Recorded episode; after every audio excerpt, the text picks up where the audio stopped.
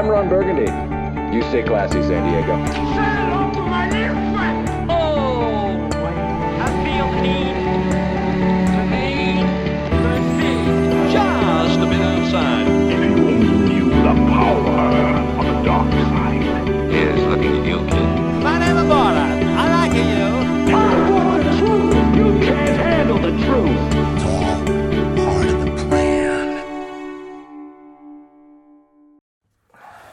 So you know the Batman image of the Batman very serious, you know. Yes. But now you get um, go went to the totally different direction and made made a comedy out of it.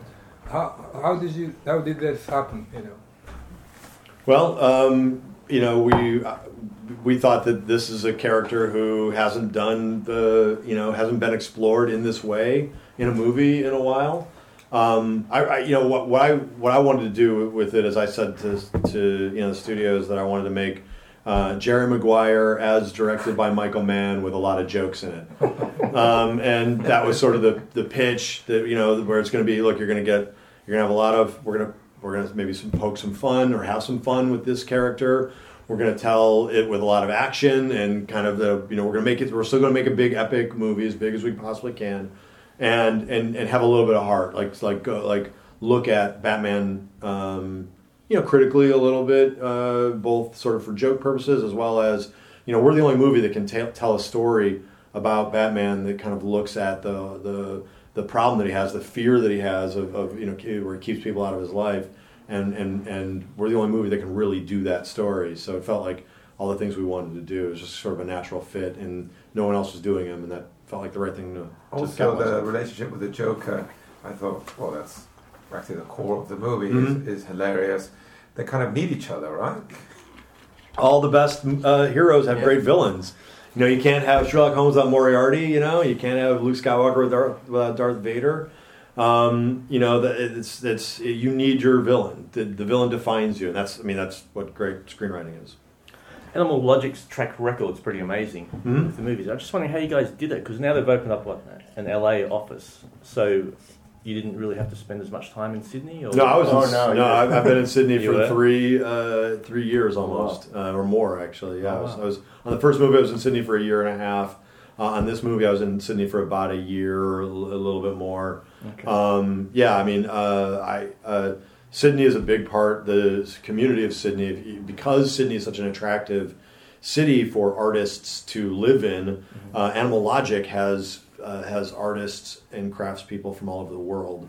Um, so you get to work with people from Europe, you get to work with people from Japan, you get to work with people from South America. They all, because Sydney's a you know a lovely town to to live in, they all go there. And for me, that's great because then I get all these people who have all these different backgrounds, different influences, different sort of bring different things to the table. And uh, you know, Animal Logic is a key yeah, component and a partner in, in these movies for sure. So Animal Logic, all the animation for the movie was done in Sydney. Right. For the next few movies, we have so many movies coming up that they've now started a Vancouver operation. So Oh, animation wow. will happen in Vancouver and Australia. Wow. LA is purely their development office, meaning they develop projects outside of the Lego movies. Right. okay. But actually, when you make the movies, all done in Australia and Vancouver. Okay. Yeah. So where'd you do the voice recording? Like, just say you had to do Will, was it in New Well, it depends. I mean, you know, uh, So you, you would follow the actors around? Yeah, like they if like if Will was in. I mean, there was one point where Will was doing uh, press for a movie in Sydney, so you know we could record him in Sydney. Uh, Zach was in Canada at one point, so we went there. Rosario was doing Daredevil and all that Yeah. other stuff in New York, so go to New York. Uh, Michael Cera lives in New York, Oh. um, so we record him there. So yeah, it kind of depends. We do stuff. Sometimes I would go there. Sometimes do stuff on Skype, that kind of thing. Just sort of depends on where we're at in the process. But Sometimes you put the actors together in a room. Sometimes you can't because of Yeah. schedules. It's all a different mix with animation. How did you guys? How difficult was uh, you guys for you guys to find and nail the right tone? Because in the beginning of the movie, it's it's, it's, it's a, just a, a great job of finding the tone for the Mm-hmm. rest of the movie. How difficult was that like, in the in discussions and meetings? Like, Well, I mean, it was from the beginning. We knew we wanted the beginning of our movie to feel like the third act of somebody else's. because it's different movie. from the Lego movie. So Right. yes, it's different. Yeah. you know, Absolutely. Well, and we wanted to feel big. We wanted to feel, you know, wanted to be. A, we also wanted. We knew we wanted to tackle all of Batman's Sure. history and get everything in there, and so in a funny way as well as sort of a big action-packed Yeah. way. Uh, we, we wanted music. We wanted a big song, and we wanted uh, and and maybe even kind of like let you know a little bit about Gotham City, our Gotham City, the fact that our Gotham City is every Gotham City. Wanted to try to get all that stuff in, and um, and and so yeah, so. Uh, from the very beginning, we were like, "This has to be this big, almost, make almost like a James Bond movie, where it sort of opens with a crazy, Yeah. It's big action scene like, and kind of the gets opening, you. like with the the whole self-deprecating humor, like making fun of the studio. It was Yeah. really fun. It was So cool. Chris, when he first came Yeah. to pitch the movie, he said the tone is going to be Michael Mann meets About a Boy. so he had a very Oh specific tone, and even the opening scene in the movie, you Yeah. worked pretty early on. He had that opening scene, Nice. and we just kept working and working. But it was a touch point for the rest of the movie, so that was really helpful. And this movie uh, works for all ages, you know. I mean, what do you have to do to make that work? You know, you go with some jokes, maybe it works for. You I think it works for to make a all ages and men and women. You know, so mm-hmm. you have humor that there's a lot of wordplay in the movie, and also humor that refers to previous Batman TV shows and movies that kids are not going to get, so adults will laugh. But then you have a lot of humor. You know, Robin has a lot of physical humor, so it kind of works on two levels in that way. Mm. And then there's also humor that adults and kids will both like. Yes. You know, even like the song, the Batman song, everyone's laughing, but they're laughing for different reasons. You know, my kid doesn't understand when the joke about Batman not paying taxes. He doesn't understand what that means, but adults are laughing. but it's just funny that Batman's even singing a song like that. So with the guitar. yeah, Yeah. I mean, just great stuff. Yeah, Chris, how much fun did you have with the villains? I mean, there are many Oh villains. God, yeah. I have to ask you this. I was like, Yeah, oh my god, you me. got That's Voldemort, you got Godzilla, you got everyone. yeah, yeah, yeah. How well, much fun did you have with that? you know that was a blast um, being able to be able to fill out not only batman's rogues gallery and try to go deep into the history of batman but also be able to you know, joker had up his game. And we, we clearly proved in the beginning of the movie that joker and batman's rogues gallery aren't enough to be able to beat Yeah. batman. And then joker's now motivated after what he and batman discuss to go off and up his game. And so obviously bring to up his game he has to bring in bad guys who could mm-hmm. possibly decimate Gotham City. So that and so being able to to pull from the history of cinema, Yeah. television, you know, books, comic books, etc., and pull other villains that you know hopefully somebody you know you you you know even if we don't name all of them sometimes you get that oh that's that's you know a dinosaur from Jurassic Park and that's a that's a thing and that they're all like you know that they you know this would be a problem for Batman and You, Gotham City. you must have been like pretty psyched when you okay. I get to use Batman, Rogues Gallery, Uh-huh. And then I get to use Agent all this. Smith, Yeah, all Dalek. these characters as Yeah, yeah, like yeah, a little yeah. kid. Like, Yeah. like damn. yeah, yeah, So but that's how he's kids play. and the lawyers are crying. yeah, That's what I like, was thinking next. holy So I'm in the middle. I'm the producer. So I said to I mean, Chris, like, you know, everything you can is- have this one, but you can't have this one. You know, I'm only half joking. It's Yeah, But that was a lot of deals that's the do. point now because I've got an eight-year-old son, and Yeah. this is the best entry point into all these Yeah. franchises. Like he's hooked on it through the Lego character, but like, Yeah. is it easy to get them into it? Like you said, it was Yeah, difficult, like- but it was easier than the first movie certainly because people get what we're doing. Yeah. Hmm. And the big picture is what you're saying, which is our movie, we think, is an entry point into these movies that these kids can't see yet. So, in an ideal world, this is a kid's first superhero movie, Yeah. Entry, yeah, right? yeah. But then kids can't watch Harry Potter yet. At least my kids, Mhm, my, yeah. my son's eight years old. He can't watch Harry Potter. He can't watch Lord of the Rings. Mm. But this is his way to watch it. So, for rights holders, we hope they understand that this is a way to expand your franchise. is that what you've essentially That you're was the getting that they're on it, or are Yeah. there others that don't get it yet? Some don't get it. Some don't get I it. was I was kidding with a critic, and we were like, the first Lego movie was everything is awesome. This one is like everything is possible because you got all these characters, and, and it's like wow. Yeah. And how were, were the meetings? How were the discussions for you guys for the Easter eggs and uh, and the winks and Yeah. all these references for old school Batman's and everything up until the kids now? I mean, how? But it must have been difficult because you want to get all that stuff that, that stuff in. Yeah. But you have to reject. I mean, were there stuff that you have to reject and cut because it's too much? Yeah, I mean, I think sometimes because like you can that thing can kind of take over your storytelling. Yeah. Like that's sort of one of those things where I love it and I want to try to put as much in, but if it under, if it undoes the stakes, um, if like for instance like the backstory of some character like Lego has a problem with because maybe the backstory of Flamingo or something like that that I wanted to pull from the Grant Morrison stuff is too like it's just too dark for them to touch, but they'll let me have mutant leader from Frank Miller's thing or something Oh, like yeah. that. Then you know those sort of like can have a little bit of it, but not go like to, too crazy with every single one of them. Um, but yeah, I think it's a it's a careful balance between like what what is you know like a good amount of that kind of humor as long that that doesn't like pull the rug out from under you. It makes you not as invested in the story or the character when it, you just don't want it to become like where it's just because then it becomes a sketch comedy. then it becomes Robot Chicken or something like that, where it is just sketch after sketch after sketch, and it's not there's no emotional story or no plot that you really care about. So Chris, Part of it's it is the Lego art form makes it inherently funny and cute. Hmm. So like Bane Yeah. and Nolan's. Hmm. Hilarious. My kid, my son would be scared of Bane with that hmm. mask, but with Lego, it's And the, funny. and the voice. was awesome. Yeah, the voices. Yeah, like, of course. I was going to ask you, Chris. That at the end of the day, it's a Batman movie. Yeah. What makes this superhero so special to you? Uh, because he's self-made. Because he had he had to do everything on his own for the most part. Like he had to he had to work out every day and go to you know teach himself all the. He had to become Sherlock Holmes and Bruce Lee at the same time. Um, and that's that's to me was something you know inspiring as a as a kid. That's that's why I related to Batman and why I love. Did you grow up with those comics? Yeah, it was like literally my first T-shirt was a Batman. Like outside of a onesie, like the first T-shirt I had was a was a Batman T-shirt, and I collected Batman comics, and I, I you know, I, I, I he was yeah he was my first real superhero. And, yeah. When you go to the studio, do you cover up your arm there? Yeah, I, I, I, I, I, I try to Oh, show show off that one? I try to show off that one. Try to show off Catwoman, and then I just sort of uh, I talk I talked to the president of Warner Brothers like- like this. So like, yeah. so anyway, uh, Oh, yeah, they talked about amputation, perhaps. yeah, they, yeah. I, well, I'm gonna get a bionic arm. They're gonna yeah, I'm gonna be cyborg. You have to do TV. Like, yeah. yeah, yeah, yeah. Any uh, cutting uh, like technology, like uh, like new technology, you have to explore this time. Yeah, well- visually incredible, but you know. Yeah, well, in order to do that, in order to do it on the scale that we did, I mean, our whole pipeline from the first movie had to change. We had to, and some of it's just beyond even my, my ability to sort of speak about it intelligently. But it's like the whole the whole pipeline needed to to change in order for us to be able to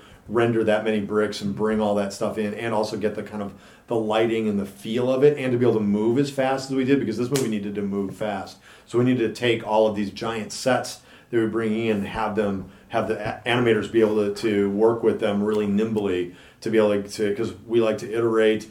We're moving quickly, so I need to like get those locations scouted right away to match up with the storyboards to kind of workshop. Because again, sometimes I'm workshopping story in layout, I'm workshopping story in animation, and sometimes even working uh, workshopping the story while that animation has just gone into lighting, and then I have to turn it around, get it back into animation, do a few things, record the voices. So it's a very, very, it's a very organic process that's kind of happening, and I've because I have, and I'm, a, I'm not a good producer at all, but I know enough about producing as well as directing, which I, some I think some of the best directors sort of sort of half-ass produce their movies at the same time. But I know He's being very humble. I know, He knows what he's but but I but I but you have to sort of game the system, and in order to get production value up on the screen, that's why Ridley Scott's his own producer. That's why Michael Mann's his own producer, because sometimes you have to game the system in order to get that value up on the screen and kind of know, like, okay, you know what?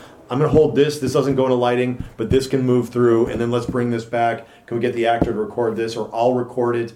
We'll we'll animate to my scratch. Then we'll get Will to come in and ADR it because we need this line. And again, if you listen to like audio commentaries about movies. The other day I was listening to Star Trek Into Darkness, and they were talking about you know Mary, the two Marys that, that edit for JJ all the time. Is they were talking about you know sometimes we just need a little extra emotional juice in a scene, and we'll they'll end up going in the bad robot offices. They'll go outside of where they're editing, go shoot Right. you know Chris Pine and Bruce Greenwood on something you know about the the emotional relationship between the two of them just so they get that extra shot that extra idea. And you have to be you have to be willing to do that. You you you, you, at a certain point obviously you have to have producers that are telling you the movie's done and you did it but you have to be trying to find those relationships that connection getting that extra little bit out of editorial whatever it is because that's because it's all about trying to connect with your audience and, and move people In this movie, scale wise, it's much bigger than the first movie, so the Mm-hmm. technology has to adapt to that. And there's so much more action in this movie. Wider shots and stuff. Yeah. Yeah. So with, with, with our Lego movies, we tried to stay as close to true to form as possible, but we have to do some cheats. So Mm. the question is, how do we be very strategic about the cheats Mm. so the action still looks exciting? Because there's only so much you can move with the Yeah. lady mini, uh, Lego minifig, but to have exciting action, we have to cheat it a little bit. How involved were the Lego people? Did they kind of would they come every now and then? And Yeah, well, they're they're a big part of the design team. Number one, like you know, obviously they approve sort of the the big idea that we're trying to go for in the movie.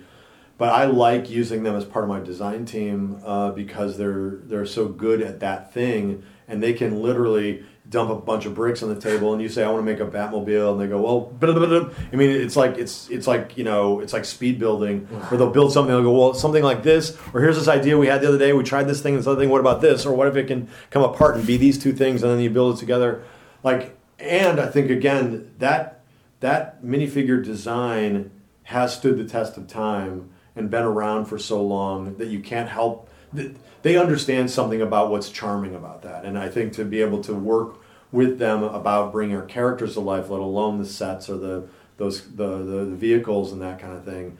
Um, I think is important to, to bring them into it, and then on top of it, they're good partners as far as storytelling goes. They they know what they know that we're going to push them outside their comfort zone. I think that we do oftentimes push them outside their comfort zone, and then they also help us not be in our own comfort zones and, and help push us a little bit too. So it's it's a good relationship. The key for us is that you want to be able to build the movie physically, and so we only have a handful of new pieces for every Lego movie. So they really help us design the movie with those constraints.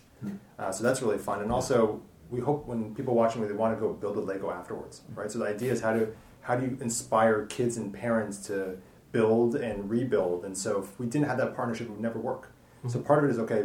Chris designs a Batmobile, but it's got to be a great Lego Batmobile, so kids want to build it and play with it afterwards. So it's very much kind of uh, a strong partnership. So you had the actual master builders in Sydney there, or was it via Skype or something? Like occasionally they would fly to Sydney because you know we want them there because I want to show them other things or work. You know, there's a, there's a reason for to get everyone together. There's a lot of stuff that we did in general where they were in you know Denmark and we would Skype and it was great because we had this kind of like 24 hour you know working period where it's like they're building something in Denmark, Well, we're looking at it in LA, yeah. somebody's building it in Sydney, and you know same with editorial. I, we had people editing in LA, we had people editing in Sydney to kind of keep the movie moving around the clock just to meet the deadlines. See, I, I remember these bricks when I was a kid. Now I have an eight-year-old kid, and now they have all these very intricate, Yeah. amazing Yeah. sets. What did Lego mean to you growing up? Uh, I think it's a good combination of left brain and right brain stuff. It's an art form. You can kind of play with it artistically. You can also it is there's a science, and if you like that you know sort of thing, architecture kind of thing, you play with that side. And there's also a puzzle aspect to it of like it's almost like the way you feel when you've dumped out a bunch of puzzle pieces and you're trying to build something. There's that kind of thing too with the instructions, and I think it's, it's satisfying in a lot of ways. Uh, I mean, at all stages of my life, it's been a kind of satisfying thing. I, I, lo- I love it. For me, it was aspirational. It's just something that if I did something right, if I scored well on a test, my parents would give me a Lego set. So it was always like a, a great gift uh, to strive for. Jeff, Thank you for so the you had fun down in today. Sydney. What was your favourite thing when you were down there? Food and the wine. Mm, pretty good. Yeah, Sydney's a, a fantastic town. Yeah, How, I- how was I- working with Guys, I'm Mariah? so sorry I have Mariah? to wrap you guys. Thank you guys. Sorry about that. How was working with Mariah? Just Mariah, amazing. Yeah, she's super, super fun and super game and playful. And she even came in and did her like pew pews and all that stuff that I made all the actors do. So yeah, she's. Would you be Would you be up for a live action DCU movie? Oh yeah, yeah. If the Warner Brothers asked me to do a live action movie, I would absolutely do a live Awesome. action movie. Yeah, yeah, They should give sure. you a break. Yeah. Congrats, congratulations. Thank you. Thank you. Take care. I got you. Oh, yeah? Well, there's only one problem. Who's gonna defuse the bomb? It's gotta be one or the other, Batman. Save the city or catch your greatest enemy. You can't do both. I'm sorry. What did you just say? You can't do both, I said. No, I mean the other thing. Save the city or catch your greatest enemy. You think you're my greatest enemy? Yes! You're obsessed with me! No, I'm not. Yes, you are. No, I'm not. Yes, you are! Who else drives you to one up them the way that I do? Bane. No, he doesn't. Superman. Superman's not a bad guy. Then I'd say that I don't currently have a bad guy. I am fighting a few different people. What? I like to fight around.